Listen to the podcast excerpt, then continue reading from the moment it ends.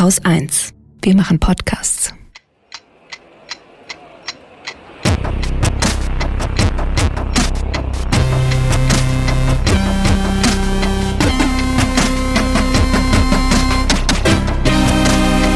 Jetzt. Willkommen zur Wochendämmerung vom 17. Januar 2020 mit Organspende, Siemens vs. Fridays for Future, dem chinesischen Wachstum, Putins Macht, Klarnamenspflicht, der neuen Seidenstraße, einer vorangehenden CSU, einer Klimastudie von McKinsey, guten Nachrichten im Politbarometer? Neuigkeiten von Haiti? Und schlecht bezahlten Journalisten. und mit Holger Klein. Und Katrin Rönecke. Ja, womit Muss fangen ich wir jetzt an? mit Organspenden anfangen? Nee, ich würde wir üben sagen, noch das neue Intro so zu ja, machen. wir, wir üben das noch. Ich würde sagen, ich fange an, weil das, was ich zu sagen habe, ist quasi ein Nachtrag zur letzten Sendung und zwar die Frage, wie ging denn jetzt eigentlich das Treffen zwischen Siemens-Chef Joe Käser und Luisa Neubauer aus? Es ging so aus, die haben sich getroffen und bei diesem Treffen hat Joe Käser wohl Luisa Neubauer einen Posten im Aufsichtsrat von Siemens Energy angeboten. Das ist eine Tochterfirma von Siemens. Mhm. Er wird von der Presse zitiert mit dem Satz, ich möchte, dass die Jugend aktiv sich beteiligen kann. Der Konflikt zwischen Jung und Alt muss gelöst werden. Und er versuchte das auf seine Art zu lesen. Es hat mich so ein bisschen an Donald Trump erinnert, ehrlich gesagt. So, ah, komm, wir machen einen Deal. Möchtest du nicht in meinen Aufsichtsrat? Guck mal hier. Und dann hat Luisa Neubauer erstmal nicht weiter darauf reagiert, was die deutschen Medien offenbar so verwirrt hat, also dass irgendjemand so wenig dann sagt, dass manche schon dachten, sie hätte das Angebot angenommen und andere haben gedacht, sie hätten es abgelehnt. Was ich ja so geil finde, ist, dass das für die deutsche Presse eine Nachricht ist. Ja. Käser hat Neubauer einen Job angeboten. Ja, toll. Habt ihr jetzt auch mal Nachrichten, die irgendwie relevant sind? naja, Das ist, irgendwie tatsächlich. ist das alles, selbst die seriösen Medien machen irgendwie viel zu viel Boulevardberichterstattung. Ne? Das stimmt, ja, wir machen hier gerade mit. Ähm, aber ich habe ja gesagt, mal gucken, wie es Das ist ausgeht. ja kein seriöses Medium. Das stimmt auch wieder. Tatsächlich hat sie das natürlich abgelehnt. Also ich meine, es ist war und sie sagte gegenüber der DPA, dass sie Siemens im Gegenzug gebeten habe, das Angebot vielleicht mal an die Leute von Scientists for Future weiterzugeben. Dazu hat dann Käser wieder nichts gesagt. Also stattdessen kam dann am Montag aus dem Hause Siemens, dass der ursprüngliche Grund, warum es dieses Treffen gab, nämlich ein Streit darum, ob Siemens sich an einer Zugsignalanlage für ein Kohlebergwerk in Australien beteiligt oder nicht. Da kam dann die Nachricht am Montag, ja, es wird weiter sich daran beteiligen, weil, ne, wie immer, wir müssen Verträge einhalten und so weiter und so fort. Und daraufhin demonstrierten dann, wie versprochen, am Montag tatsächlich auch die Fridays for Future erstmals an einem Montag, aber das, der Auslöser war eben dieser äh, Beteiligung von Siemens an diesem Kohlebergwerk in Australien. Von daher kann man, glaube ich, sagen, dass alles wieder so ist wie zuvor. Also wie ich es letzte Woche prophezeit hatte. Nein, eine Änderung gibt's noch und zwar hat Siemens angekündigt, einen Nachhaltigkeitsrat ähm, zu gründen, um Umweltschutzfragen in Zukunft besser zu berücksichtigen. Wenn ich mal nicht weiter weiß, Ja, gründe ich einen gründe ich einen Arbeitskreis. Arbeitskreis. Ja. Genau. Die Neubauer hätte das mal annehmen sollen.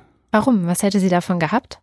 Zu ihren Bedingungen hätte sie es annehmen sollen. Und wenn Käser das nicht gemacht hätte, dann wäre es auch eine Nachricht gewesen.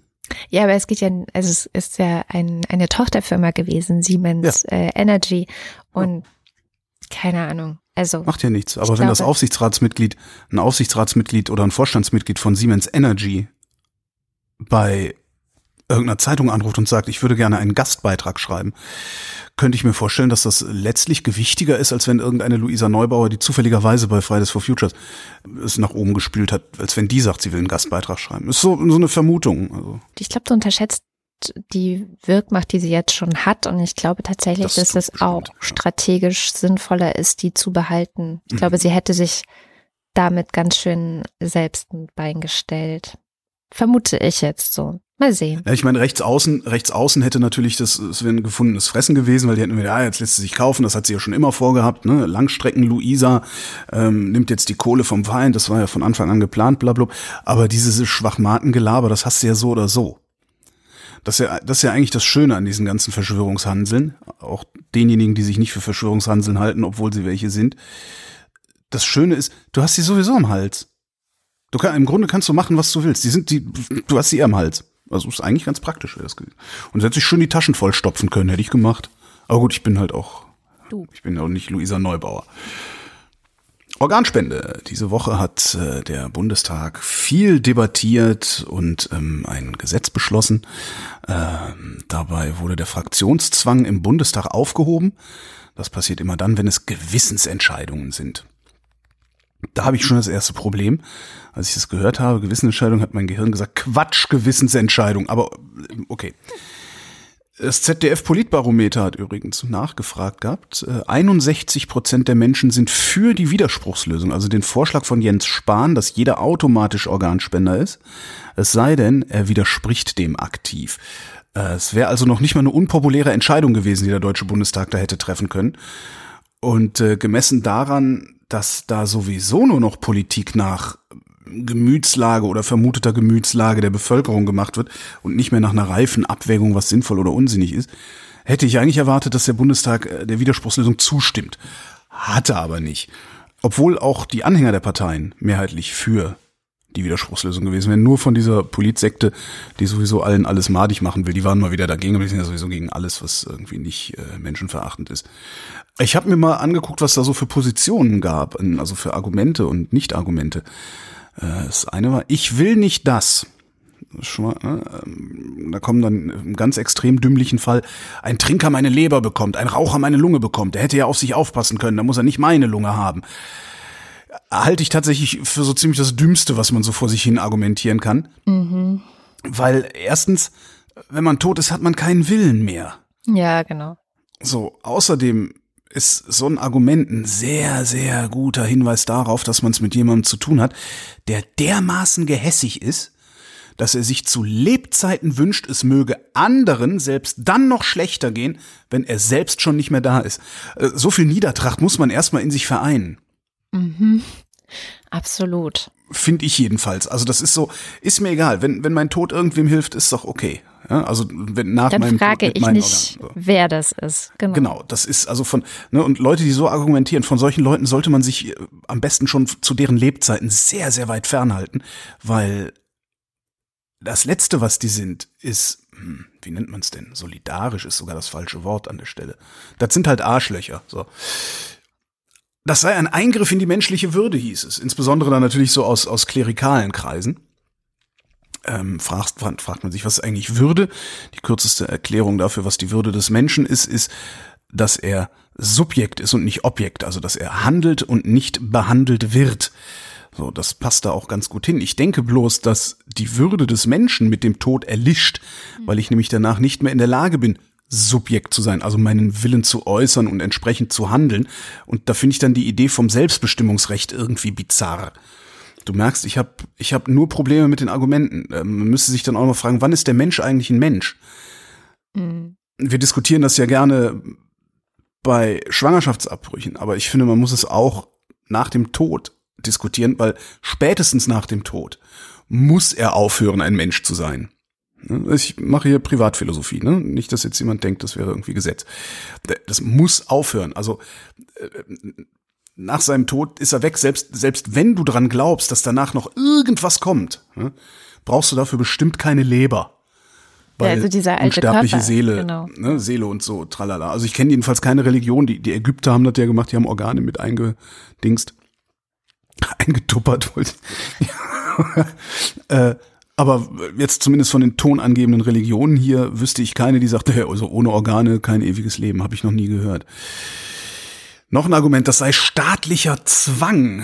Und das sehe ich nämlich auch nicht. Der Zwang ist nämlich nicht sein Organ abzugeben, wozu man ohnehin nicht gezwungen werden kann, weil es erst entnommen wird, nachdem man nichts mehr dazu sagt oder sagen kann. Der Zwang ist nur, sich damit zu beschäftigen, dass Ja. nach dem Tod Organe entnommen werden und dann gegebenenfalls Nein zu sagen. Und man muss da, finde ich, auch immer sehen, wir sind Gesellschaft, ja, wir sind nicht alleine, wir sind eine Gesellschaft und das begrenzt die Autonomie sowieso schon. Ja, das heißt, ich bin sowieso ständig Zwängen unterlegen. Und wenn ich sehe, wo überall, finde ich das ein noch schwächeres Argument, so ähnlich wie bei den Lebensschützern, die sich halt auch nur dafür interessieren, was mit Ungeborenen demnächst Menschen passiert. Du siehst, ich möchte gerne über das Menschsein diskutieren, was mit ungeborenen Menschen passiert, aber die kümmern sich halt nicht darum, was mit denen ist, die schon einen Willen haben und den formulieren können und ihn vielleicht trotzdem nicht, nicht bekommen. Wobei ja schon die Formulierung ungeborener Mensch schwierig ist, weil sind das wirklich schon Menschen? Oder, Ich sage nein. Hm, eben. Also Spezies ja, aber ich glaube nicht, dass äh, da ist nur drin angelegt, was den Menschen zum Menschen machen kann. Ob es das dann tatsächlich tut, sehen wir halt erst hinterher. Aber ist ein anderes Thema. Ich finde nur, wer, wer mit staatlichem Zwang argumentiert an der Stelle, der sollte erstmal Hartz IV reformieren. Weil das ist auch staatlicher Zwang, das ist auch ein Eingriff in die Autonomie und der ist umso schwerwiegender, weil wenn du dich dem System nicht unterwirfst, verreckst du, weil du nichts zu essen kriegst. Ja. Außer vielleicht an der Tafel, aber dann fliegst du halt aus deiner Wohnung raus. Noch ein Argument. Schweigen darf keine Zustimmung sein. Wäre es nicht, weil man ja gezwungen wäre, nicht zu schweigen. Genau darum geht's. Ja? Ja. Das ist der Witz an der Sache. So, ähm, die unterstellen halt, dass du ähm, nur weil du weder zugestimmt noch abgelehnt hast, äh, hättest du zugestimmt. Nee.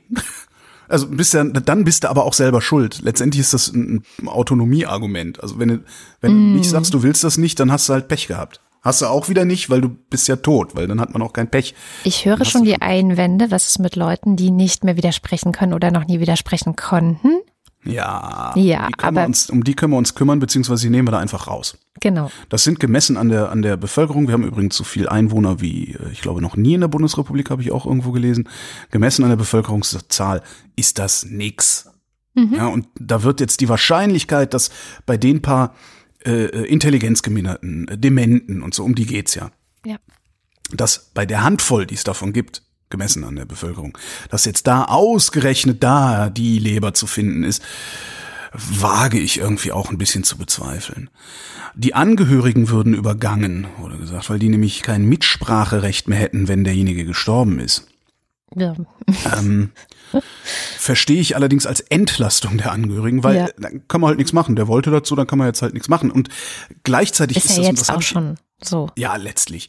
Und gleichzeitig, und das ist irgendwie das, was sich durch die ganze Debatte irgendwie so zieht, egal ob jetzt Widerspruchslösung oder was wir jetzt haben, die äh, äh, was, erweiterte Zustimmungslösung oder wie es jetzt heißt, das sind alles so mystifizierende Argumente, so als würden die Erinnerungen an meine Eltern weniger wert, wenn sie ohne Leber verrotten. Ja, das ist so ein bisschen dieses, so ein, so ein magisches Denken ist das, was dahinter steht. Kann man sich übrigens ganz gut selbst überprüfen, ob man magischem Denken anhängt. Äh, Jeder hat irgendwie ein Lieblingsding, Stofftier oder noch besser, ähm, deinen liebsten Menschen. Ja? Mach ein Foto von deinem liebsten Menschen und zerreiß es. Nein. Und beobachte, genau, und beobachte, wie du dich dabei fühlst, es zu zerreißen, beziehungsweise zerreißen zu müssen und nicht zu können. Magisches Denken. Oh. So insgesamt ist diese ganze Debatte irgendwie von mystischen Vorstellungen über menschliche Kadaver bestimmt und das da habe ich so ein grundsätzliches Problem mit. Also ich verstehe auch diesen ganzen gut, ich habe jetzt meine Eltern sind noch am Leben, ich habe keinen engen Verwandten, der verstorben ist. Ich fand das auch okay, dass die Familie zusammengekommen ist, um äh, meinen Onkel zu beerdigen und so, aber danach ist halt Schluss und wir neigen zu so einem ganz komischen Totenkult, der mir schon immer sehr, sehr fremd war irgendwie. Und ich finde, ich, ich finde halt, um das zu entmystifizieren, sollten wir vielleicht versuchen, als Gesellschaft dahin zu kommen, wo wir sagen, ein Mensch ist ein Wesen, das seinen Willen ausdrücken kann. Auftritt der Utilitaristen. Ich wollte gerade sagen, schwierig. Die, die, die räumen dann erstmal die Alters, die räumen dann erstmal die Altersheime, ist mir völlig klar. So. Aber da war ich eben schon. Wer das nicht kann, weil er alt ist oder krank ist, wird von dieser ganzen Nummer ausgenommen. Ja, ist ja krank. In dem Fall. Hm, zwei ist das krank? Dinge. Nee, behindert ist nicht krank, ne? Stimmt, ja, Ja. stimmt, stimmt, stimmt, ja. Ähm, aber wenn du behindert bist, kannst du ja deinen Willen formulieren. Es sei denn, du bist geistig so behindert, Eben. bist du dann auch nicht krank?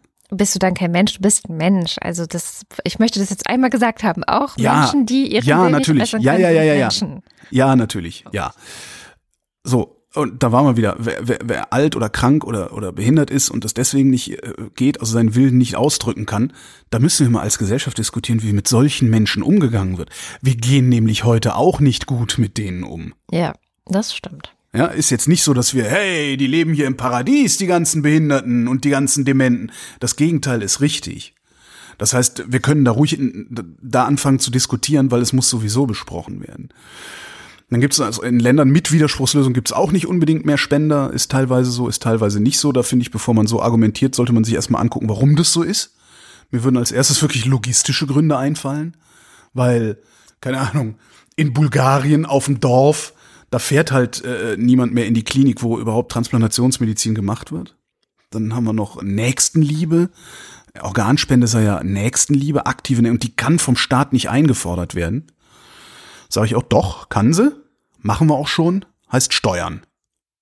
Hm. Ja, wir leben nämlich in einer Gesellschaft und zur Regelung der Gesellschaft haben wir den Staat, haben wir Politik erfunden. Also wir üben also ständig irgendwelche Zwänge aus und nur weil da jetzt irgendwelche Religionen hingehen und für sich reklamieren, Nächstenliebe erfunden zu haben, um sich dann selbst nicht dran zu halten, denke ich nicht, dass sie das dem Staat vorenthalten. Der Staat, ich finde, der Staat kann das einfach, hätte ich kein Problem mit. Und das einzige Argument gegen eine Widerspruchslösung, dem ich folgen kann und das ich sehr schwerwiegend finde, ist, und ich habe es nirgendwo gefunden, das musste ich mir sogar selber ausdenken, der Zweck heiligt nicht die Mittel. Ja. Das ist immer so und das darf nie so sein. Niemals darf der Zweck die Mittel heiligen, egal worum es geht. Wenn man damit nämlich anfängt, laufen wir Gefahr, den Maßstab dafür zu verlieren, welcher Zweck welche Mittel heiligt. Hm. Und das ist dann so eine schiefe Bahn, auf die du ganz schnell kommst und von der kommst du kaum mehr runter, wie bei so ziemlich jeder schiefen Bahn. Und dann haben wir nämlich irgendwann Prügelstrafe zur Verkehrserziehung. Ja. Ja, weil der Zweck heiligt die Mittel. Wenn ich dir auf die Fresse haue, weil du bei Rot über die Ampel gelaufen bist, wirst du es dir beim nächsten Mal eher überlegen, als wenn ich dir ein Bußgeld aufbrumme. Und das ist auch so das einzige Argument, mit dem ich mich intellektuell auseinandersetzen kann, weil alle anderen Gründen, habe ich ja schon gesagt, irgendwo in so einer Mystifizierung, als hätte der eine unsterbliche Seele, als hätte diese Seele immer noch einen definierten Willen, ähm, als könne man den irgendwie erfassen, diesen Willen, den die unsterbliche Seele hat, und als hinge der Wille der Seele ausgerechnet an der Leber. So. Und das finde ich ja dann äh, auch nochmal hochfragwürdig, hatte ich ja eben auch schon, ähm, weil Religionen sehen das ja alle unterschiedlich. Und das Religionsproblem, was ich da eh habe, ist, Religionen sind per se im Unrecht. Weil alle Religionen von sich behaupten, sie hätten Recht und die anderen Unrecht. Und davon gibt es so viele, dass eigentlich nur alle Unrecht haben können. Ja, das Und- ist das eine. Und, und ich, ich finde halt, dass ähm, Religion trotz allem in der Politik erstmal nichts zu suchen hat. Also das sehen andere Leute anders, aber Ja, denke ich auch. sie kann sich da nicht einmischen. Und ähm, Nee, sie darf sich da nicht einmischen, sie kann sich da nicht einmischen, du kannst es aber nicht verhindern, weil du halt immer mal wieder so, wie, wie äh, ne, dann hast du irgendwelche evangelikalen Bundestagsabgeordneten, ja, und die würden dann gerne am liebsten irgendwie einen Gottesstaat hier einreiten lassen oder sowas. Ne? Also da kommst du nicht drum rum, denen muss man halt das nur entgegenhalten und man muss es, glaube ich, auch immer wieder dekonstruieren, wenn da irgendjemand steht und sagt, ja, Würde, Seele, irgendwie, dass man immer wieder sagt, so Freunde, so nicht. Ja? Mach es so, dass, dass auch ich mit kann, der an sowas nicht glaubt. So, und der Zweck bei dieser ganzen Sache, Zweck und Mittel, der Zweck ist das Weiterleben des Menschen und das Mittel ist nicht die Organspende. Ja, über deren Legitimität diskutiert niemand, nee. sondern die Art und Weise, wie der Mensch zu einer Haltung zum Thema Organspende kommt. Es wird letztlich niemand gezwungen zur Organabgabe, der nicht gezwungen werden will. Und genau darum wäre ich für die Widerspruchslösung gewesen. Alleine schon, weil das weniger kognitiven Aufwand bedeutet. Ne? Willst du, willst du nicht? Nee, will ich nicht. Ja, mach einen Organspenderausweis. Ausweis. ne, ne, ne. Weißt du, ich weiß nicht, wie viele sieben, acht, neun, zwölf Organspenderausweise ich schon habe. Ja, das Ja, und ständig verbaselst es. Das ist doch schon scheiße. Und so gesehen ist immerhin das, was jetzt kommen soll, ganz nützlich, denn es soll geben ein bundesweites Register. ja, Ja, ich habe es zwar auch im äh, Telefon hinterlegt, aber wer weiß, ob das im Ernstfall das habe ich heute wird. von dir gelernt übrigens. Dankeschön, sehr praktisch. Notfallpass. Das iPhone hat es, die Android-Dinger werden das auch haben. Ich glaube nicht, dass sie sich da irgendwie was nehmen. Und ähm, beim Perso-Antrag sollst du jeweils befragt werden, ob du Organspender bist oder nicht. Also alle zehn Jahre. Also würde ich ausdehnen, also ich, wenn ihr auf mich hört ja, ich würde es ausdehnen auf jeden einzelnen Behördenkontakt, den man hat. Ja. Außer jetzt Polizei, allgemeine Verkehrskontrolle ist natürlich Quatsch. Aber weißt du, wenn du so, wenn du sagst so jeder Behördenkontakt, immer wenn du ins Bürgeramt gehst, wenn du zum Landeseinwohneramt, zum, zum Kfz oder weiß der Geier, dass praktisch sich so ein Sammeln Sie Punkte etabliert, dass nur halt ja die Behörden das machen. Das fände ich irgendwie geiler, weil es einfach häufiger kommt und, und weil man häufiger dran erinnert wird, äh, häufiger auch genötigt wird, äh, sich damit auseinanderzusetzen. Und es nervt trotzdem noch viel weniger als der Scheiß an der Supermarktkasse, weil so oft hat man halt auch keinen Behördenkontakt. Naja, und, Und vor dann- allem, es ist so ein bisschen wie wenn du beim Arzt bist und die fragen dich ja auch jedes Mal, stimmt ihre Telefonnummer noch? So, Ja, genau. mehr ist es ja nicht. Alle drei Monate muss ich das Kärtchen hinlegen. Und das, ja. Vergesse ich auch regelmäßig. Und zum Schluss würde ich es auch noch umbenennen. Ich würde es nicht Spende nennen. Hm. Und damit sind wir wieder mehr oder weniger ähm, an der Basis oder wie das heißt, am Prinzip meiner Ausführungen. Spende unterstellt nämlich Freiwilligkeit und Tote haben keinen Willen. Das stimmt. Aber wie nennt man es dann? Organabgabe. Organabgabe. Ersatzteil, Lager, Schrott, Schrottplatz, keine Ahnung. Denkt euch was aus, ist nicht mein Job. Ich bin nur dazu da, alles doof zu finden. Stimmt. Stimmt. Ich habe eine gute Nachricht in dem Zusammenhang. Die gute Nachricht der Woche ähm, Ich hab, passt oh, da habe ich aber mehrere. direkt aber gut, ja. dazu. Und zwar hat die Wissenschaft es geschafft. Die Wissenschaft hat geschafft, hm, naja, eine Leber eine Woche lang am Leben zu halten, ne, wenn wir gerade bei dem Thema sind. Dazu in der Lage ist eine Maschine, die, und jetzt frag mich nicht, was es ist, mit normothermischer Perfusion das Organ vor Schädigungen schützt. Also es ist nicht, dass das Organ einfach so auf Eis gelegt wird und dann hoffen wir, dass nichts passiert, sondern es gibt eine Maschine, die das Organ so aufbewahrt, dass dem Organ nichts passiert. Also in diesem Fall jetzt, in diesem Versuch die Leber. Das heißt, die Leber wird eine Woche lang frisch gehalten und das ist deswegen so eine gute Nachricht, weil das für die Zukunft bedeuten könnte, dass man auch beschädigte Organe zur Transplantation benutzen könnte, die man bislang nicht nehmen kann, weil man es überhaupt nicht schafft, die irgendwie in Ordnung zu bringen. Aber wenn du eine Woche Zeit hast, von der Entnahme bis zur Transplantation, dann hast du natürlich auch Zeit, eventuelle Schäden an einem Organ irgendwie zu reparieren und in Ordnung zu bringen.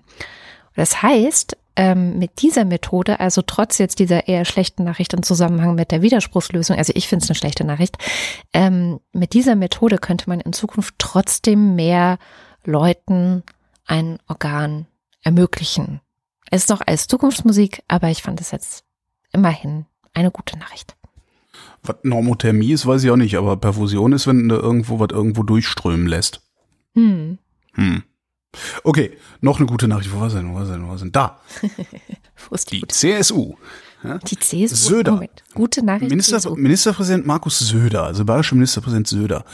Ähm, der ist ja, was ich eigentlich ganz lustig finde, wenn man sich so anguckt, was der die letzten, sagen wir mal, zwölf Monate so gemacht und gesagt hat, ist der in der Union, und zwar, ich finde, in der gesamten Union, die dynamischste Figur. Ja. Ja, Ja. Da kommt, da kommt immer was, da kommt, manchmal kommt da Quatsch, manchmal Mhm. kommt was Gutes, wie es so ist bei Politikern, ist halt rechts wie links, äh, ist nicht immer alles gleich gut oder gleich schlecht.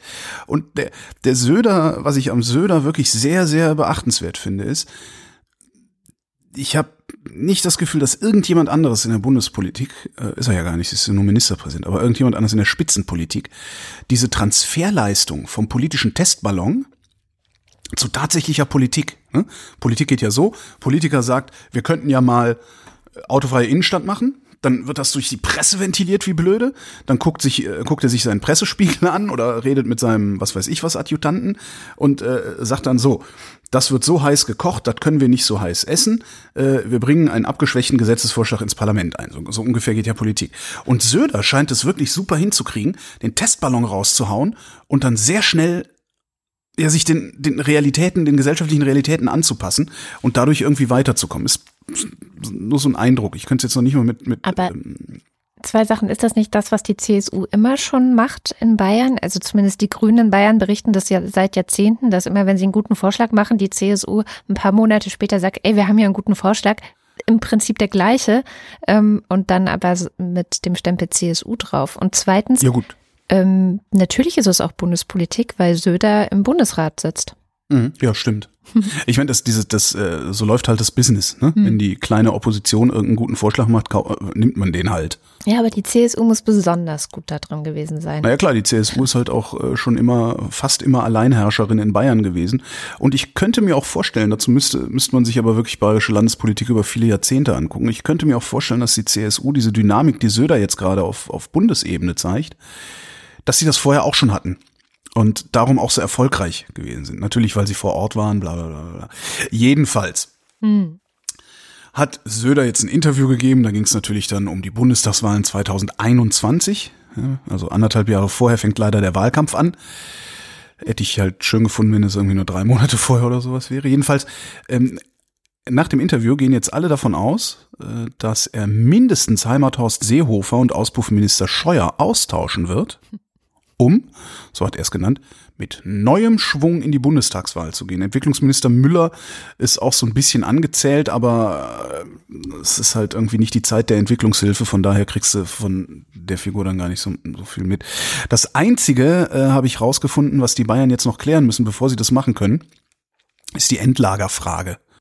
Das ZDF Politbarometer hat äh, rausgefunden, ist frisch die Woche, 80 Prozent finden diese Idee gut. Also Seehofer und Scheuer ähm, hm. durch irgendetwas anderes zu ersetzen, 100 Affen, die auf Schreibmaschinen schreiben oder so, so wie der Böhmermann das gemacht hat.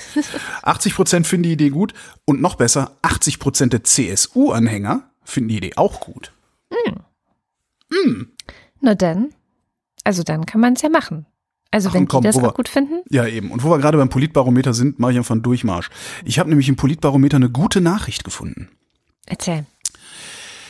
63 Prozent der Menschen, aller der Befragten, 63 Prozent der äh, repräsentativ Befragten, sind für einen engeren Zusammenschluss der EU-Staaten. 63 Prozent. Aber Sie wissen nicht, was damit gemeint ist.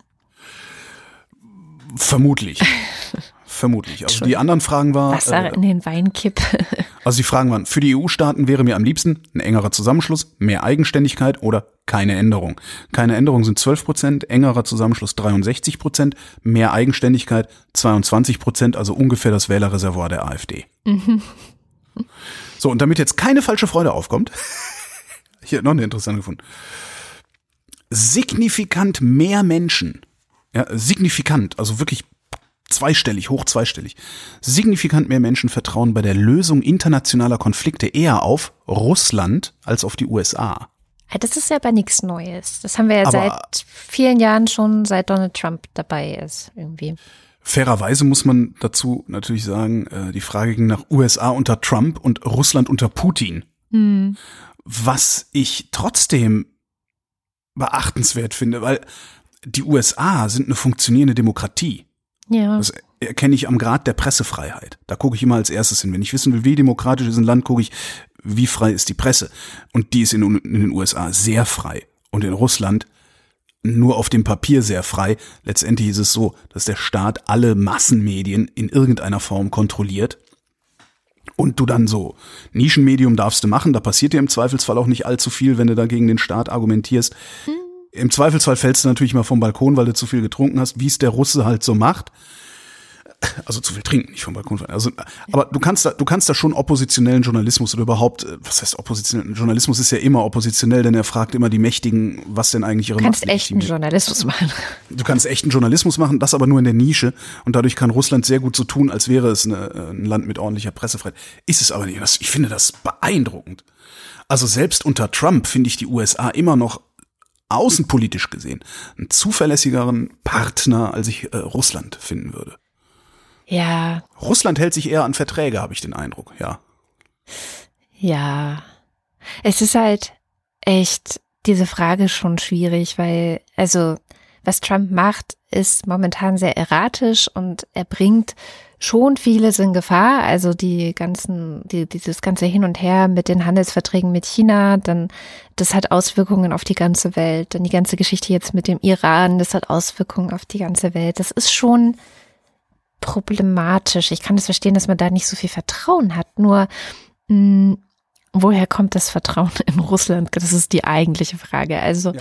das ist tatsächlich ein riesiges Problem und das gibt aber da auch noch mal eine Unterscheidung in Ost und West. Also das ist jetzt wahrscheinlich eine Umfrage gewesen. Das Politbarometer unterscheidet da wahrscheinlich nicht in Ost und West, nehme ich an.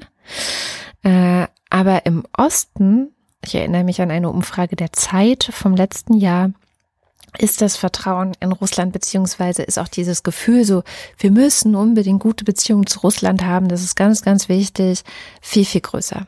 Und das hat wahrscheinlich irgendwie historische Gründe, wobei, also, also im Osten selber, ne, also in der DDR, als es sie noch gab, hatten die Russen, zumindest jetzt so in dieser normalen Bevölkerung, in der ich groß geworden bin, kein gutes Standing. Ähm, Trotzdem ist es auf einmal so, dass die, dass die ostdeutsche Bevölkerung da so eine ganz große, ja, so eine Anziehung fast schon hat und irgendwie Putin toll finden will und irgendwie alle doof finden will, die Putin nicht toll finden. Ja, Nähe entsteht halt nicht notwendigerweise durch Sympathie.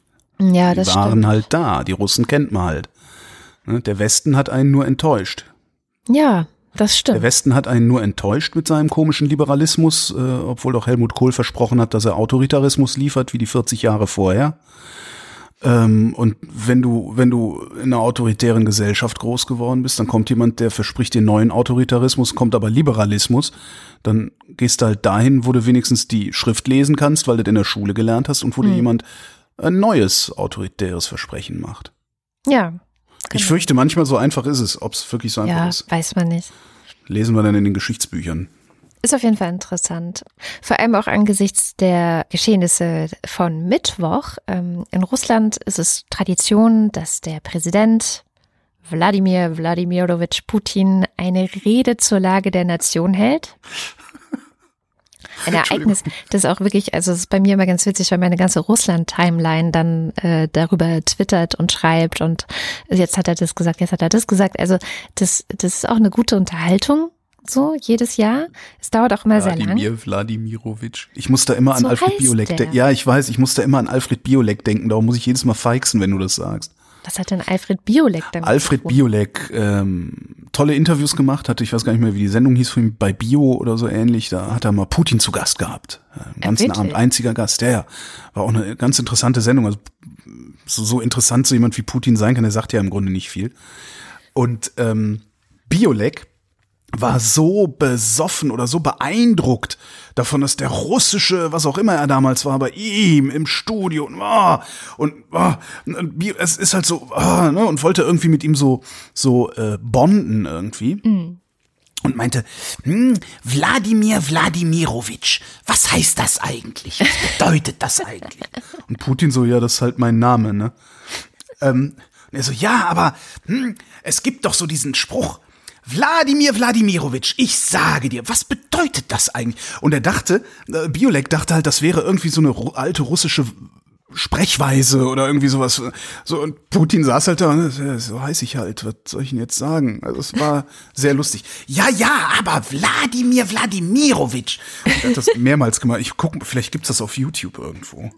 So, jetzt, jetzt Putin in Ernst. Putin in Ernst. Entschuldigung. Also, Rede gehalten. Ähm, da in dieser Rede hat er schon angekündigt, so dass er die Verfassung ändern will. Das war also noch nicht das Besondere. Das Besondere war, dass dann danach die Regierung und auch der Premierminister Medvedev zurückgetreten ist. Und das kam dann doch irgendwie auch international den Leuten etwas seltsam vor. Ähm, vielleicht ganz kurz zu den Reformen. Also es soll eine Reform geben über die Macht des Parlamentes. Darüber soll es sogar auch ein Referendum geben. Also da sollen die Leute, die in Russland leben, darüber entscheiden. Und zwar soll das Unterhaus, die sogenannte Staatsduma, das Recht haben, den Ministerpräsidenten und die Kabinettsmitglieder zu benennen. Und das Oberhaus, der sogenannte Föderationsrat, soll Mitspracherechte bei der Auswahl der Leiter der sogenannten Machtbehörden haben. Machtbehörden. Nun ja, es ist alles etwas anders in Russland. Erstmal klingt das alles zumindest nach Gewaltenteilung, also dass sozusagen das Parlament wieder mehr Macht Ja, wie bei bekommt. uns, ne? Ja, genau. Und ähm, die wichtigste Änderung betrifft den sogenannten Staatsrat. Das war bisher nur so ein ja, so ein Organ, was halt befragt wurde. Du kannst auch noch was dazu sagen. Ähm, Und das soll jetzt aber Verfassungsrang bekommen. Und hier wird es jetzt spannend. Also alle, die ich so mir angeschaut habe, die das international kommentieren, ich werde dazu einen Text aus The Atlantic verlinken und einen Podcast vom Economist. Und dann natürlich ganz wichtig in Deutschland Decoder, die man immer empfehlen kann, wenn es um Nachrichten aus Russland geht, weil die nämlich einfach die von dir vorhin schon angesprochenen unabhängigen russischen Medien, also wirklich journalistischen ähm, Medien hernehmen und übersetzen. Und dann aber auch zu jedem so, sowas wie, was ist denn jetzt zum Beispiel, was sind Machtbehörden? Dann kannst du da draufklicken und dann wird dir angezeigt, was das bedeutet oder was das ist. Also noch Zusammenhänge und Kontexte mitliefern. Und bei Decoder und, und Economist und Atlantic sind sich alle einig, dass das das Gegenteil von Gewaltenteilung bedeutet, sondern der Präsident bereitet seinen Abgang vor. Jetzt nochmal Zurückblick in die Geschichte. Seit wann ist Putin eigentlich Präsident in Russland? Seit der Wende, keine Ahnung. Gefühlt nee, schon immer. Ja, gefühlt schon immer. Tatsächlich ist er das erste Mal Präsident geworden im Jahr 2000. Also wir haben jetzt seit 20 Jahren Putin, wobei ähm, damals, als er das erste Mal Präsident geworden ist, bestand eine Amtszeit, war vier Jahre. Und man konnte und kann auch bis heute äh, einmal wieder gewählt werden. So ein bisschen wie in den USA war das eigentlich. Also er war von 2000 bis 2008, ne, zwei Amtszeiten, ganz regulär Präsident und ist dann Premierminister geworden und Medvedev, der ist dann Präsident geworden. Lustigerweise hatte Putin als Präsident vorher dafür gesorgt, dass der neue Premierminister, der er dann war, mehr Macht hat als davor und der neue Präsident, der dann Medvedev war, der übrigens ein alter Freund von ihm ist und vorher auch schon irgendwie bei Gazprom war und so, also so ein Kumpel, ähm, der hatte dann nicht mehr ganz so viel Macht. Und dann waren vier Jahre lang hat man, hatte man also einen anderen russischen Präsidenten von 2008 bis 2012. Und dann hat Putin dafür gesorgt, dass er nochmal Präsident werden kann und unter anderem auch gleich äh, wieder die Macht zurückgeschoben zum Präsidenten und dafür gesorgt, dass eine Amtszeit nicht mehr vier Jahre sind, sondern sechs Jahre, sodass er weitere zwölf Jahre von 2012 an Präsident sein kann. Jetzt bist du gut im Rechnen. 2012 plus 12 ist bis 2024. Genau, wir haben also noch vier Jahre Präsident Putin in Russland. Und es sieht halt ganz so aus, als ob er da jetzt nicht ran wollen würde. Also das ist so ein bisschen der Akt. Woran? An, an, an die sechs Jahre Amtszeit? An, dass er nicht nochmal antreten kann. Also die, so, die ja. logische, die, die, die logischste und naheliegendste Reform wäre ja, ach weißt du, man kann immer wieder gewählt werden. Man kann so lange Präsident sein, wie man lebt. Ne? Das haben ja, wir bei anderen ne? Autokraten nee, auf dieser Welt schon gesehen. Aber Putin will ja kein Autokrat sein. Also der ist ein Autokrat, der ist auch nicht so dumm zu glauben, er sei kein Autokrat, aber ich glaube, er will nicht als Autokrat in die Geschichtsbücher eingehen, indem er sich unmittelbar autokratisch verhält. Okay. Sondern für mich sieht das so aus, als würde er sich immer so ein, so ein pseudodemokratisches Hintertürchen offen halten. Genau. Ja, aber die Duma hat's ja so vorgeschlagen und äh, sowas. Genau. Und, und trotzdem hat er ein Problem, nämlich er muss für sich eine Lösung finden, was passiert nach 2024, ähm, weil mhm. er hat jetzt nicht nur Fans in Russland, also es klar, er hat viel Macht und aber es gibt in den letzten Jahren auch eine wachsende Opposition, also eine ernstzunehmende Opposition. Ernst zu nehmen unter anderem sieht man daran, dass sie auf der lokalen Ebene teilweise auch schon politische Erfolge gehabt haben und mehr und mehr, und das ist ja auch so ein bisschen die Idee oder die Taktik, ähm, erstmal auf lokaler Ebene an Macht gewinnen, um dann eben das Ganze zu erweitern, auch auf die nationale Ebene. Das ist das eine.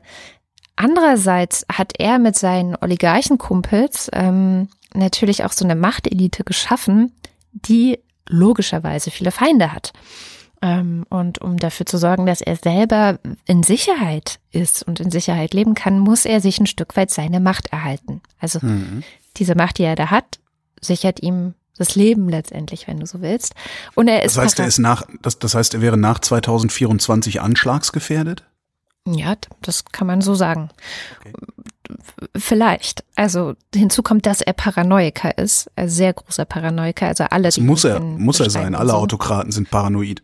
Ja, und ich meine, er war ja auch früher Spion, vielleicht kommt es auch ein bisschen daher, so, also es ist ja, kommt vieles zusammen bei ihm. Das heißt, er muss sich irgendeine eine Strategie zurechtlegen und jetzt geht man eben davon aus, dass ähm, diese Umgestaltung der Machtverhältnisse in Russland, die er da jetzt angekündigt hat, dass das eben dazu führen soll, dass er sich, und das, das fand ich jetzt interessant, nach ähm, kasachischem Vorbild die Macht sichert. Ähm, der kasachische Präsident, nämlich Nazarbayev, ist letztes Jahr zurückgetreten und hat jetzt als Chef des Staatssicherheitsrates ähm, und er gilt da als Führer der Nation weiterhin alle Machtfäden in der Hand. Also er hat auch als Präsident dafür gesorgt, dass der Chef des Staatssicherheitsrats einfach die meiste Macht hat. Und, so, und das macht Putin gerade und will dann Chef des russischen Staatssicherheitsrates werden, oder? Naja, in Russland, da heißt es ja Staatsrat, ne? also der jetzt diesen Verfassungsrang bekommen hat.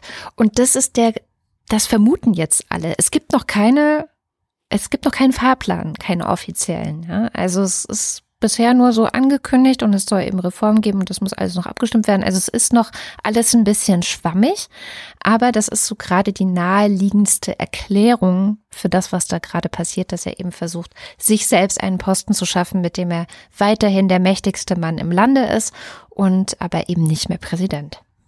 Aber wo genau sitzt denn der Staatsrat, der russische? Na, bisher wie gesagt, ein rein konsultatives Gremium. Ach so, ja, okay. Ohne große Macht. Das sind vor allem, also besteht vor allem aus irgendwelchen Regionalgouverneuren. Und mhm. das soll aber jetzt Verfassungsrang bekommen. So.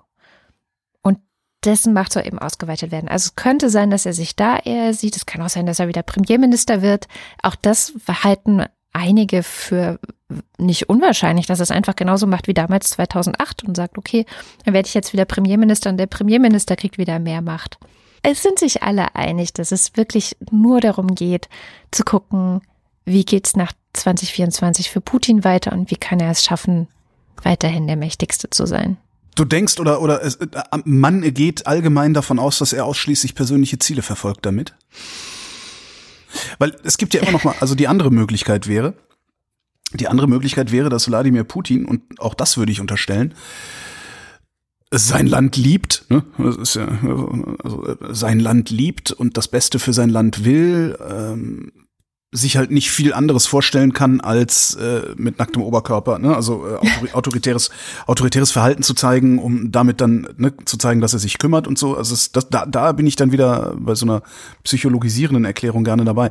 Aber äh, wenn wir mal grundsätzlich davon ausgehen würden, dass Wladimir Putin wirklich was an Russland gelegen ist und nicht an seinem persönlichen Fortkommen oder an seinem Machterhalt, dann muss er sich ja trotzdem jetzt auch fragen, was passiert denn eigentlich, wenn ich den Laden nicht mehr zusammenhalte? Weil der sieht ja, dass ohne ihn der Laden auseinanderfällt. Ja, ich glaube, deswegen, also, ja, also könnte es könnte, könnte meine wohlwollende Interpretation des Verhaltens des russischen Präsidenten könnte meine wohlwollende Interpretation gibt's die irgendwo oder bin ich damit alleine, außer jetzt bei den Putin-Verstehern? Mm, ich habe sie so nirgendwo gelesen, sagen wir es so, aber ich bin natürlich auch unterwegs in eher äh, Russland-kritischen Publikationen. Also ich meine, allein auch Decoder, dadurch, dass es die unabhängigen Medien in Russland sind, sind die natürlich auch sehr Putin-kritisch. Das, ja. Davon kann man ausgehen. Ja, zu ich, Recht, zu Recht. Ganz ehrlich, das kann man natürlich auch anders drehen, weil das ist ja auch ein Stück weit ein typisch, eine typische Denke von Autokraten zu sagen, also ohne mich bricht hier alles zusammen. Es gibt ja eine Opposition. Es gibt ja durchaus Leute, die auch eine Idee haben, was man machen könnte. Jemand wie Nawalny zum Beispiel ist ja schon ein ernstzunehmender Politiker, ist ja jetzt nicht so ein Boris Jelzin, der. Ja, aber der hat nicht, der hat nicht die Oligarchen an seiner Seite, der hat nicht, also die Staatsoligarchen. Die, ja. Die hängen halt an Putin dran. Und so wie es oberflächlich von hier aus aussieht, äh, ausschließlich an Putin. Ich meine, aber, man aber kann sich da können, wahrscheinlich in der, Mitte, äh, in der Mitte treffen und sagen, da vielleicht denkt er so. Klar, also ich, äh, meine, ich gehe davon aus, dass Putin denkt, dass er das Beste für das Land ist. Das ja, wie Hel Helmut Kohl ja auch damals. Genau. Und bei Helmut Kohl war es ja auch so, dass wir äh, zu, während seiner Amtszeit immer gesagt haben, ja, Parteisoldat, äh, der, alles für die Partei, alles für die Bundesrepublik. Hinterher hat sich rausgestellt, Kohl war persönlich korrupt. Ja, ja. Vielleicht bin ich einfach zu naiv, was Politiker angeht, kann natürlich sein. Naja. Eine lustige Meldung fand ich, äh, war eine Überschrift. Wachstum in China nur noch bei 6,1 Prozent. das stimmt. Ich, oh Gott. Ich, ja, großer Gott. Genau. Und hab mal geguckt, äh, wann das denn in der Bundesrepublik zuletzt der Fall war, dass wir solche Wachstumsraten hatten. Im Osten gar nicht. Äh, in den 1960er Jahren in Westdeutschland hm. ähm, haben wir solche Zahlen gesehen. Die letzte wirklich beeindruckende Zahl sind 7,5 Prozent Wirtschaftswachstum und zwar in genau meinem Geburtsjahr 1969. Oh. Das fand ich nur eine lustige. Weil du auf die Welt gekommen bist. Genau, genau. Darum haben alle irgendwie in, investiert. Ja, genau. Warum auch immer. Ja, lustige Zahl, auf jeden Fall. Aber wo du China ja, sagst. Ja. Äh, es, äh, es, es gibt ja dieses Projekt immer noch, die neue Seidenstraße. Wir haben schon lange nicht mehr über die neue Seidenstraße geredet, Holger. Ja, stimmt. Gibt's was Neues? Ja, und zwar, äh, also jetzt erstmal kurze Erinnerung großes Projekt, ausgehend von China, flankiert von einer sehr pompösen Propagandakampagne, ähm, die im Wesentlichen lautet, die ganze Welt wird von diesem Projekt profitieren. Wir bauen neue Straßen, wir bauen neue Bahntrassen und Häfen und U-Bahnen und damit bringen wir den Handel überall hin. So. Und das Versprechen lautete sogar, dass 70 Prozent der Weltbevölkerung davon irgendwie profitieren würden. Und die Erzählung lautet, dank China wird es der ganzen Welt besser gehen. So. Ähm, so langsam stellt sich raus, dass China nicht der Heilsbringer für den Planeten ist. genau, das ist tatsächlich die Meldung der Woche. Ähm, und zwar gibt es sehr viel Kritiker dieses Projekts äh, schon lange. Nicht nur die USA, die mit China eine sehr komplizierte Beziehung momentan unterhalten, sondern auch hier in Europa.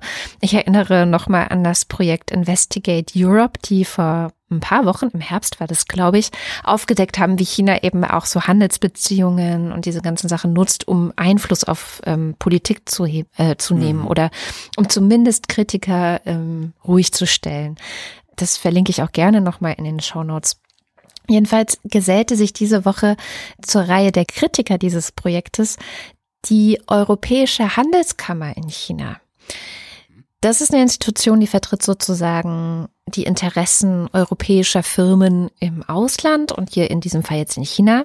Und die hat in einer Umfrage unter 132 europäischen Firmen mal versucht rauszukriegen, ob und wie diese europäischen Firmen an dem Riesenprojekt Seidenstraße beteiligt werden stellt sich raus, von diesen 132 haben es nur zwei Unternehmen über reguläre Ausschreibungen überhaupt irgendwas davon mitbekommen, äh, dass man sich da am Bau oder sonst irgendwas beteiligen kann. Nein. Nein. Genau, weil öffentliche Ausschreibungen gibt es nämlich in der Regel zu dem ganzen Ding nicht. Was man braucht, sind entweder Regierungskontakte mhm. oder chinesische Partner. Und dann hat man eine Chance, irgendwie daran zu kommen. Ähm, weitere 20 europäische Firmen haben sich irgendwie beworben, aber ob das was wird, weiß man nicht, denn bisher profitieren von der Seidenstraße vor allem, rate mal, Unternehmen aus welchem Land? Der Chines. Genau. genau. genau. Also es ist irgendwie nicht so der große Gewinn für europäische Firmen wie versprochen. Und es kommt noch ein Problem dazu. Das hat äh, eine weitere Studie herausgefunden, dass 85 Prozent der Seidenstraßenprojekte sehr hohe Treibhausgasemissionen verursachen. Mhm. Ähm, zum Beispiel werden im Rahmen dieses ganzen Dings äh, 63 Kohlekraftwerke mit Geld aus China gebaut. Ja, auch also das, Stahlproduktion, Zementproduktion. Ja. ja, auch das, also der ökologische Fußabdruck dieses ganzen Projektes auch nicht super. Und jetzt kommt nochmal zurück zu den Firmen, die da mitmachen können. Dieses, ähm, die Handelskammerstudie sagt, dass nur diejenigen ausländischen Unternehmen überhaupt eine Chance haben, an dem ganzen Seidenstraßenprojekt mitzumachen, die irgendein Nischenprodukt herstellen, was es in China nicht gibt oder was man in China nicht herstellen kann. Menschenrechte. Nein, Pressefreiheit. ich glaube, äh, ich nicht. denke nicht. Na gut. Also entweder man hat ein Nischenprodukt oder man ist Siemens. Ähm, nämlich, ja. Hm. Da schließt sich schön der Kreis, ähm, weil Joe Käser hat auch ganz lange Zeit darüber gejubelt, wie toll das Seidenstraßenprojekt ist und so weiter. Und ähm, Siemens ist da anscheinend auch ganz gut mit beteiligt. Ja. Ja, die bauen, bauen die nicht Kraftwerke, Siemens? Obwohl können die Chinesen mittlerweile auch selbst. Die können eh alles selbst, die überholen uns jetzt. Hast du, ähm, fällt mir da ein, mitgekriegt, dass der chinesische Botschafter, der ist irgendwie zurückgegangen nach fünf Jahren, sieben Jahren, also eine Amtszeit zu Ende, chinesische Botschafter zurückgegangen und hatte äh, zusammen mit zwei deutschen Journalisten irgendwie was ausgekocht. Ähm, ein, wie hieß denn das, ein, ein äh, äh, China-Informationsportal aufzubauen, um das Bild Chinas in deutschen und damit natürlich auch westlichen Medien positiv zu beeinflussen, zu befördern. Mhm. sowas. Äh, war ein Artikel in der Süddeutschen, fand ich sehr lustig. Also die chinesische Botschafter hat versucht, das passiert, kommt jetzt nicht zustande, aber der chinesische Botschafter hat mit diesen beiden Kollegen zusammen versucht, äh, praktisch so ein, keine Ahnung, China Today oder sowas zu machen. Wobei Russia Today, da geht's ja darum zu destabilisieren. Darum geht's den Chinesen ja gar nicht. Die wollen ja nur, dass alle sich gut finden. Ja, äh, genau. Ist nichts draus geworden. Ich tu das, ich tu den Link in die Show Notes, äh, dann kann sich halt jeder selber durchlesen. Das fand ich irgendwie ganz witzig. Und was jetzt übrig geblieben davon ist jetzt äh, ein, ein Verein, der nennt sich China Brücke. Also praktisch wie Atlantikbrücke. Die Atlantikbrücke, China, ja geil. China-Brücke. Fand Super. ich irgendwie ganz lustig. Ja, ich meine, das ist eh, ich, wenn man sich so fragt, warum machen die das mit diesem Seidenstraßending? Ich glaube, für alle, die nicht in einem sozialistischen System aufgewachsen sind, zum Verständnis nochmal, es ist halt total wichtig, dass ähm, gerade solche Systeme, in denen, wie du gerade sagtest, Menschenrechte, Pressefreiheit, diesen ganzen Sachen nicht so im Vordergrund stehen, um es mal äh, geschmeidig auszudrücken, ähm, brauchen eine große Erzählung.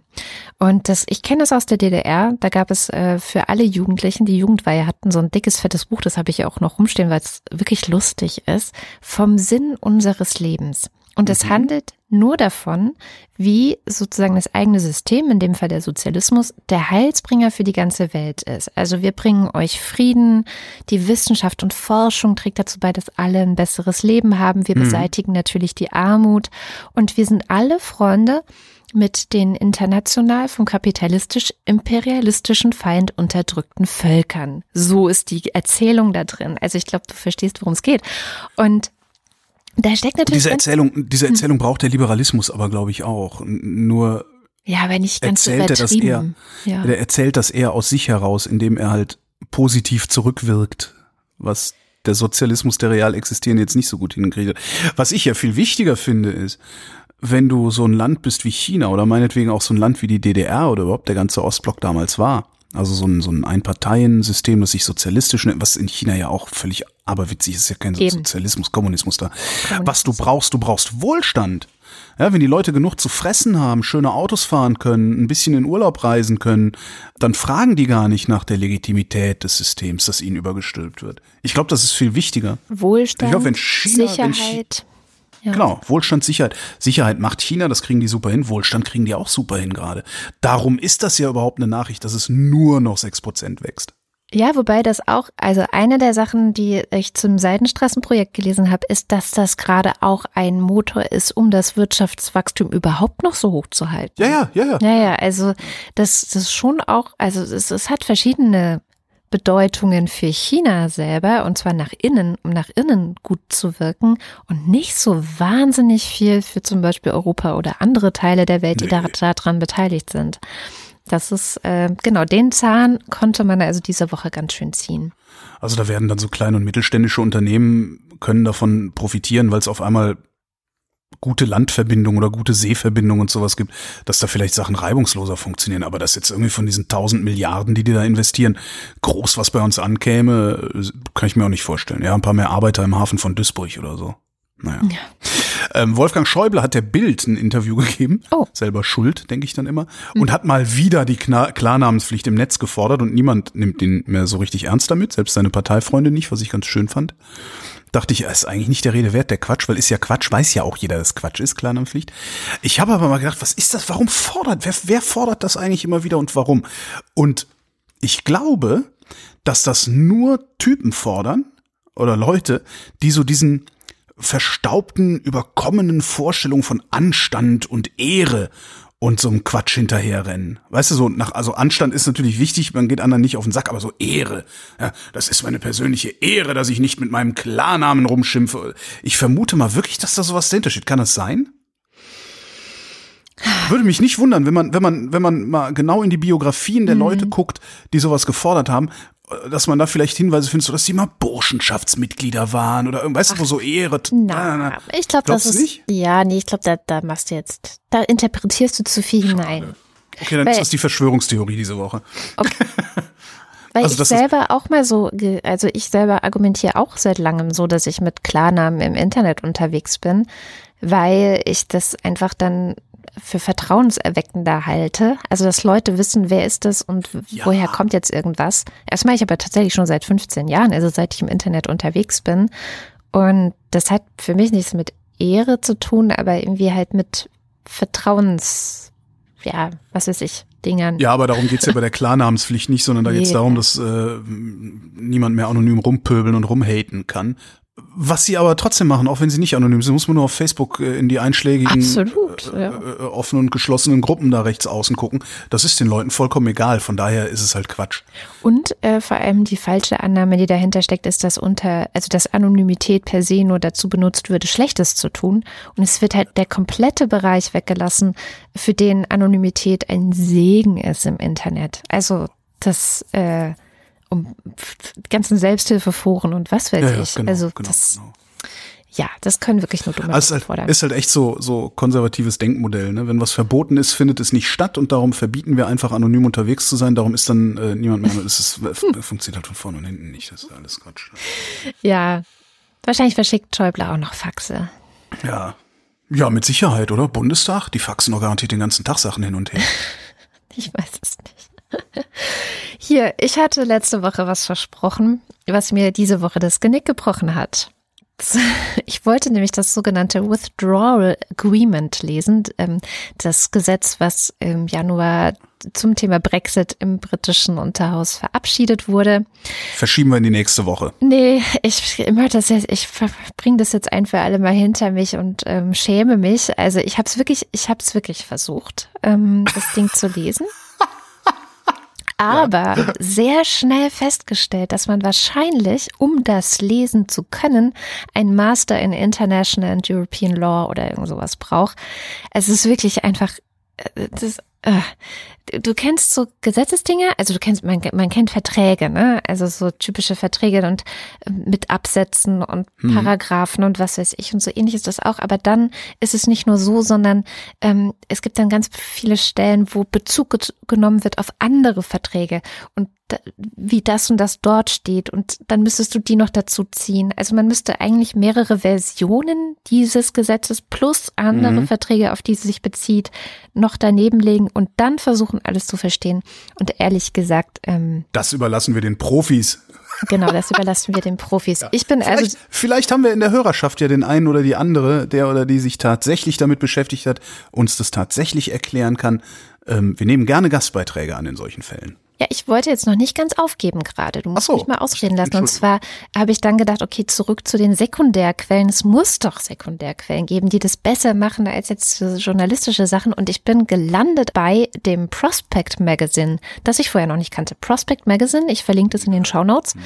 Ähm, und die haben wirklich aus verschiedensten Bereichen der britischen Gesellschaft Leute dabei. Also so Think Tank, äh, dann wieder Leute, die an Unis was machen. Und also die Autoren sind äh, ja professioneller als ich. äh, was nicht schwer ist in diesem, äh, in diesem Zusammenhang. Und da habe ich mich dann mal versucht, so ein bisschen da durchzulesen durch die verschiedenen Artikel dieser Expertinnen und Experten und zu verstehen, was das alles bedeutet. Und grob gesagt, regelt dieses Gesetz ähm, eigentlich nur, was für Gesetze in dem, im Vereinigten Königreich gelten sollen, solange es keinen endgültigen Abschluss der Verhandlungen mit der EU gibt. Also, also solange immer. es ja, ja, die Deadline ist ja bis Ende 2020. Also ja, die ja, aber jetzige dann verschieben Deadline. wir halt wieder. Genau. Und solange, also das ist sozusagen, es gibt den, den Exit Day, der wird jetzt am 31. Januar sein. Von da bis dann zu diesem Tag, an dem die Verhandlungen abgeschlossen sind und äh, alle Verträge mit der EU feststehen. Bis dahin gilt jetzt diese, gilt das, was in diesem Gesetz steht. Ähm, das bezieht sich dann auf, welche Gesetze der EU gelten weiterhin auch noch für Großbritannien. Zum Beispiel kann der Europäische Gerichtshof weiterhin auch ähm, äh, in dem, im Vereinigten Königreich mit regeln oder, oder Gesetze durch, durchsetzen. Ähm, es regelt auch, an welchen Entscheidungen in diesen ganzen Verhandlungen auch das britische Parlament beteiligt werden müsste. Dazu kann man kurz sagen, seit Boris Johnson im Parlament die absolute Mehrheit hat, ähm, wurde das eingeschränkt. Also das Gesetz wurde auch nochmal überarbeitet. Es gab eine Version von Oktober und es gibt eine Version von Januar jetzt. Und die Entscheidungsrechte des Parlaments sind auf jeden Fall empfindlich gestutzt worden äh, seitdem. Dann gab es als auch im Oktober noch ähm, einige Rechte, die den Arbeit, äh, den Arbeitern in Großbritannien zugesichert worden waren ähm, für diese Zeit. Das hatte Labour erwirkt, die anscheinend noch ein bisschen mehr Mitspracherecht hat. Auch das wurde wieder zurückgenommen. Echt? Das haben die kassiert? Die, boah, geil. Äh, die haben da also wirklich äh, schon jetzt sehr ausgenutzt, dass sie die, weder die Zustimmung von Labour brauchen, äh, noch das äh, mhm. ja von irgendeiner anderen Partei. Genau, also quasi solange es keine fertigen Verträge mit der EU gibt. Und da hat Ursula von der Leyen diese Woche übrigens gesagt, sie stelle sich darauf ein, Tag und Nacht daran zu arbeiten, so schnell wie es geht ein gutes Ergebnis zu liefern. Tag und Nacht. Kommen wir zum Ende der Sendung. Und wie immer am Ende der Sendung heißt es, vielen herzlichen Dank für eure Unterstützung. Es ist echt toll zu sehen, dass immer noch neue Leute dazukommen. Ich habe mir auch vorgenommen, nächste Woche mal wieder frische Postkarten zu schreiben und so. Also für alle, die jetzt ähm, im Fanclub dazugekommen sind und bei den Ultras gibt es dann nächste Woche wieder ein bisschen Post. Und äh, für alle, die uns noch nicht unterstützen und die vielleicht auch eine Postkarte haben wollen, alle Infos über, wie man uns wo unterstützen kann, gibt's auf wochendämmerung.de. Einer der Wege läuft über Steady. Dort gibt es die Ultras und den Fanclub und nicht nur bekommen die Postkarten, sondern auch am Ende ihre Namen in dieser Sendung vorgelesen. Los geht's mit den Ultras, DINS 1. Und ich weiß, warum Sie sagen, man kann nichts tun, weil Sie nichts tun können wollen. Aber ich will etwas getan haben. Marc Bremer. Oliver, der das nächste Mal, wenn er in Berlin ist, wohl mit Heuki Taxi fahren muss, Delpi. Ja, muss er. Mathis Derjong. Das Gespenst des Kommunismus. Das gesamte Schulwesen steht unter der Aufsicht des Staates. Pling. Die Erziehungsberechtigten haben das Recht, über die Teilnahme des Kindes am Religionsunterricht zu bestimmen. Das Pling wollte er einbauen, wenn wir spätestens hätten merken sollen, von wem das eigentlich kommt. Aber wir verraten es nicht. Ich merke das nicht. Egal. Markus Dietz, Roger Eberling. Christopher Etzel, Andreas Freund. Erik Fröhlich, Verbindlichste Verschuldigung für furchtbar verspätete, veränderte Vertextung, Verbeugung. Gesunde Grüße und Glockengeläut gebieten Chris und Moni. Heathcliff, ich bin es, Cathy, ich bin nach Hause gekommen. Mir ist so kalt, lass mich durch dein Fenster rein. Heathcliff, ich bin es, Cathy, ich bin nach Hause gekommen. Mir ist so kalt, lass mich durch dein Fenster rein. Katharina Hüll. Caro Janasch, Matthias Johansen. Antjot Kästner, Moste Tecki. Dominik Neise, Robert Nieholm. jetzt nur noch Reto, Michael Salz. Jörg Scheckis, Vorsitzender der Polizeigewerkschaft Schieß mich tot. Roman Schlauer, Geh schaßen, du Wappler. Der Bass so leiwand. Team Gastrolux. Joachim Urlas, Äh, apropos, die Ka- Bratkartoffeln, die ich mit meiner neuen Pfanne gemacht habe gestern zum ersten Mal, sind total schief gegangen, obwohl ich es eigentlich so gemacht habe, wie Helmut Gothe gesagt hat. Also sie waren jetzt nicht ganz schlecht, aber sie waren eher ein bisschen zu Knusprig. Nee, knusprig. zu schwarz. Knusprig! Jens Viehweg, Die zwei von der Pfannstelle. Lars von Hofhunold, Wenn man keinen Hunger mehr hat, ist man ja satt, ne? Was isst man denn nun, wenn man keinen Durst mehr hat? Dann isst man Bernd Wehmüller, Justus Wilhelm, Flash by Name, Flash by Nature, Uf, Uf, Wing Commander Lord Flashheart. Norman Holz, Und wir kommen zum Fanclub. Nico Abeler. Und was ist mit Punkt, Punkt, Punkt, Punkt, Punkt, Punkt? Ach so, das ist ein Name? Ich dachte, das hättest du irgendwie rausgestrichen. Nee, Punkt, Punkt, Punkt, Punkt, Punkt, Punkt. Nico Abeler, Denkt jetzt bloß nicht an Kuchen. Trillion Astra, Anja und Janus Bielefeld, Johanna Bächle, Johannes Bauermann, Florian Beisel, Simone Blechschmidt, Andreas Bockisch, Alexander Bohnsack, Markus Boslett, Klaus Breyer, Mike Bültmann, Felix und Bianca Bültmann, Muli Bwanji, Nicole und Christoph. Gian Andrea Konzett, There'll be no accusations, just friendly crustaceans under the sea. Regieanweisung mit der Homer Simpson Stimme singen. Habe ich immer schon wieder falsch gemacht. Vielleicht mal die Regieanweisung an den Anfang tun. Hans Damhorst, Miriam und David. Andreas Dietzel, Und der Haifisch, der hat Tränen und die laufen vom Gesicht, doch der Haifisch lebt im Wasser. So die Tränen sieht man nicht. das war jetzt aber wirklich die Dreiergroschenoper. Elina Eickstedt, Markus und Julia Englert hören euch jede Woche gerne zu. Lausitzer Förderverein Zukunftstechnologie Braunkohle e.V. in Gründung. Claude Fankhauser. It's a Final Countdown. Da, da, da. Matthias Flader. Oliver Förster, Olli Frank. Wolfgang Fröhlich, Verleinix gallischer Fischhändler. Amy Gdala, Helge Georg. die Muxi Girls, Anja Glage. Ricardo Guatta, Nach den Berechnungen des international anerkannten Professors Pirkheimer hat der Venusmond Tetra seine Umlaufbahn verlassen und rast auf die Erde zu. Sein Aufprall steht unmittelbar bevor. Jan Heck. Adrian Hönig. Guten Tag, mein Name ist Lose. Ich höre hier Podcasts. An die Wand, auf den Boden, in die Pfoten. Andreas Jasper, Philipp Kaden. Captain Käffchen. Auf alten Fotos sieht man immer jünger aus. Ralf Kammel, ich bestehe auf 2M, mehr ist besser. Carsten Kleinschmidt, Oliver Kraus. Markus Krause, Stefan Krause. Magali Kreuzfeld, Thomas und Corina. Oliver Krüger, Oliver Kohlfink. Michael Lamatz, Clemens Langhans. Sebastian Lenk, Detmar Liesen. Florian Link, Heiko Linke. Jogi Löw, Sabine Lorenz. Ines und Mike Lüders, René Ludwig. Mana Mana, Mana Mana. Mana Mana.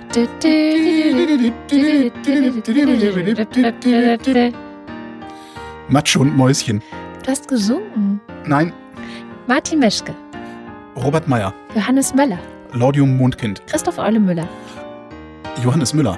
Samir Na Naina Naja, Michael Bolton? Thorsten Winol.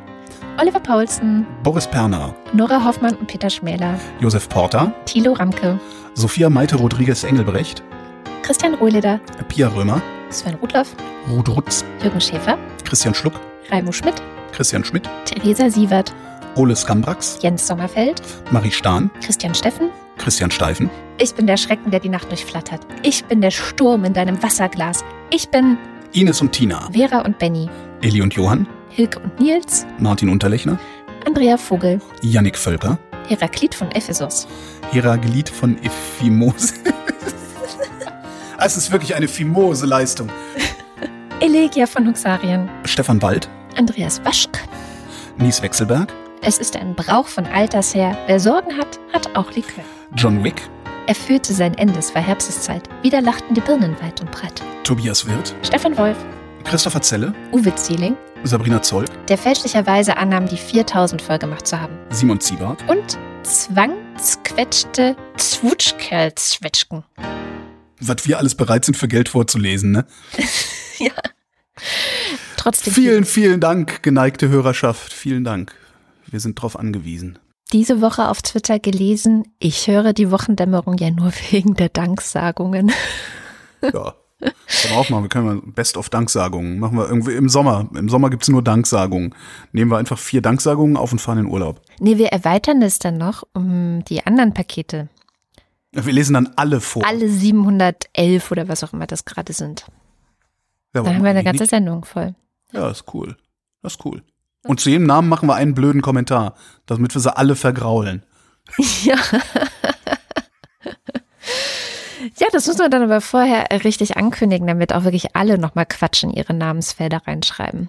Das, Genau. das wäre cool. Vielleicht Und kriegen ganz, wir da. ganz viele, ganz, ganz viele neue Leute sagen, oh, da darf man was reinschreiben, aber man muss bezahlen. Dann bezahle ich halt, weil hm, Ja. der, Markt regelt, der Markt regelt das für mich. Das ist der Trick, Holger, aber du hast ihn jetzt leider gerade verraten. Deswegen müssen wir die Sendung jetzt leider beenden. Vielen herzlichen Dank für die Aufmerksamkeit. Tschüss.